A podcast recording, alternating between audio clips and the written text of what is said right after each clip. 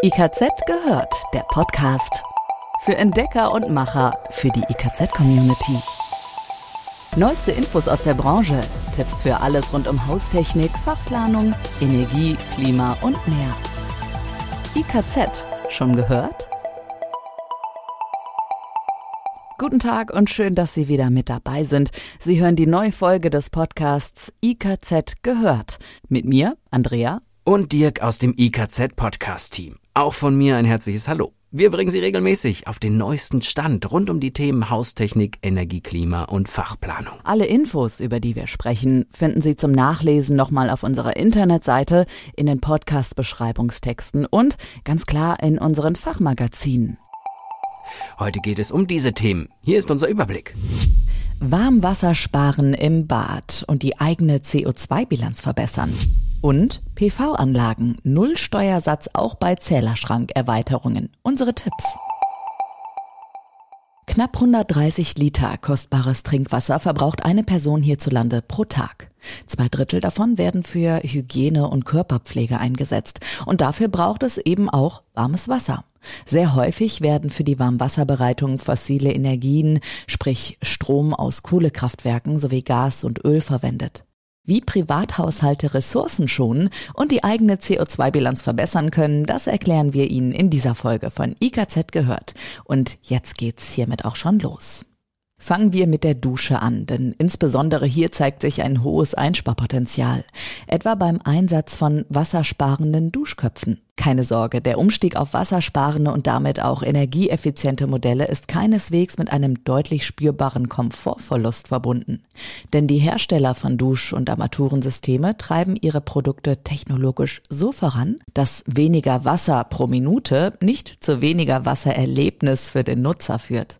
Sie kombinieren den Durchflussbegrenzer mit einer geschickten Wasserführung im Innern der Strahlscheibe.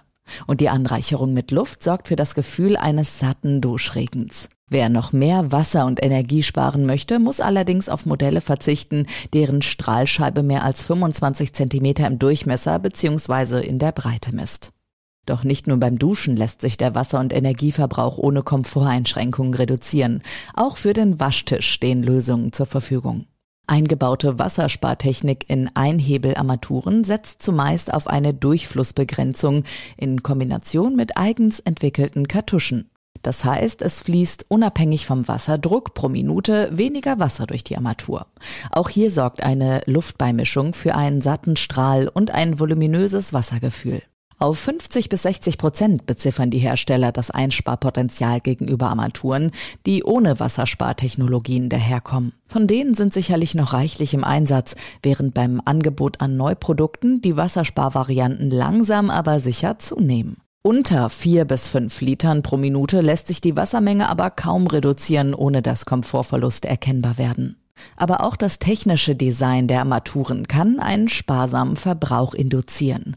Das beginnt bei der Mittelstellung für den Hebelgriff, die vielfach bevorzugt benutzt wird und bei der statt des gewohnten Warmwassers nur Kaltwasser fließt. Warmwasser wird bei diesen Einhebelarmaturen erst bei bewusster Drehung des Hebels zugemischt. Jeder Hersteller nennt seine Lösung, die hinter der Mischerkartusche steckt, anders. Bei Cludi heißt sie Eco Plus, bei Hans Grohe Cool Start, Durafit nennt sie Fresh Start, Ideal Standard, Blue Start und Grohe Silk Move ES. Hans Grohe hat eine jährliche Energieersparnis von immerhin 508 Kilowattstunden errechnet, die ein vierköpfiger Haushalt erzielen kann, wenn täglich für insgesamt 20 Minuten kaltes statt warmes Wasser fließt. Sofern die Erwärmung des Wassers mit Gas erfolgt, bedeutet dies pro Jahr zugleich eine Minderung des CO2-Ausstoßes um 23 Kilogramm und einer Betriebskostenreduzierung um circa 90 Euro. Dieser Berechnung liegt ein Bruttogaspreis von 18 Cent je Kilowattstunde zugrunde. Allerdings ist das Design mit dem Kaltstart am Waschtisch bislang nur für einen schmalen Ausschnitt des Produktangebots erhältlich. Dies macht deutlich, dass zurzeit solche Ansätze, die ein ressourcenschonendes Verbrauchsverhalten fördern, im Bad noch nicht der Normalfall sind. Weniger sinnvoll ist der Einsatz von wassersparenden Armaturen dagegen in der Badewanne, klar. Hier gilt es vielmehr, die Wanne schnell voll zu bekommen. Schließlich möchte der Nutzer nicht allzu lange auf das erholsame Wannenbad warten. Zudem kühlt sich das Wasser in der Wanne ja auch ab, wenn es länger steht. Dauert der Füllvorgang also länger, muss das warme Wasser wärmer eingelassen werden. Energetisch ist das natürlich Quatsch. Sparen kann man dennoch, indem die Wanne eben nicht bis ganz oben befüllt wird. Und jetzt kommen wir zu den PV-Anlagen. Wir bleiben beim Thema Nachhaltigkeit und blicken auf eine wichtige Neuerung im Bereich der Photovoltaik, also der Erzeugung von Strom aus Sonnenlicht. Seit Januar 2023 gilt für die Lieferung und Installation von Photovoltaikanlagen auf privaten Dächern ein Nullsteuersatz. Damit entfällt der Mehrwertsteuersatz in Höhe von 19 Prozent. Die Anlagen werden also günstiger. Die Regelung gilt für Solarmodule, einschließlich der für den Betrieb einer PV-Anlage wesentlichen Komponenten. Doch was genau unter dem Begriff wesentliche Komponenten fällt, war bislang nicht sauber definiert und führte in der Branche zu großer Unsicherheit. Für Klarheit sorgt nun ein Schreiben aus dem Bundesministerium der Finanzen. Es legt dar, wie die Finanzämter die neuen Regelungen auszulegen und anzuwenden haben. Konkret sind unter wesentliche Komponenten nun auch Bauteile erfasst, die zur Erfüllung technischer Normen notwendig sind. Damit fällt die oftmals erforderliche Zählerschrankerweiterung unter den Nullsteuersatz, wenn sie in direktem Zusammenhang mit der Installation einer PV-Anlage steht und wenn sie gemeinsam mit einer solchen bei einem einzigen Fachbetrieb in Auftrag gegeben werden.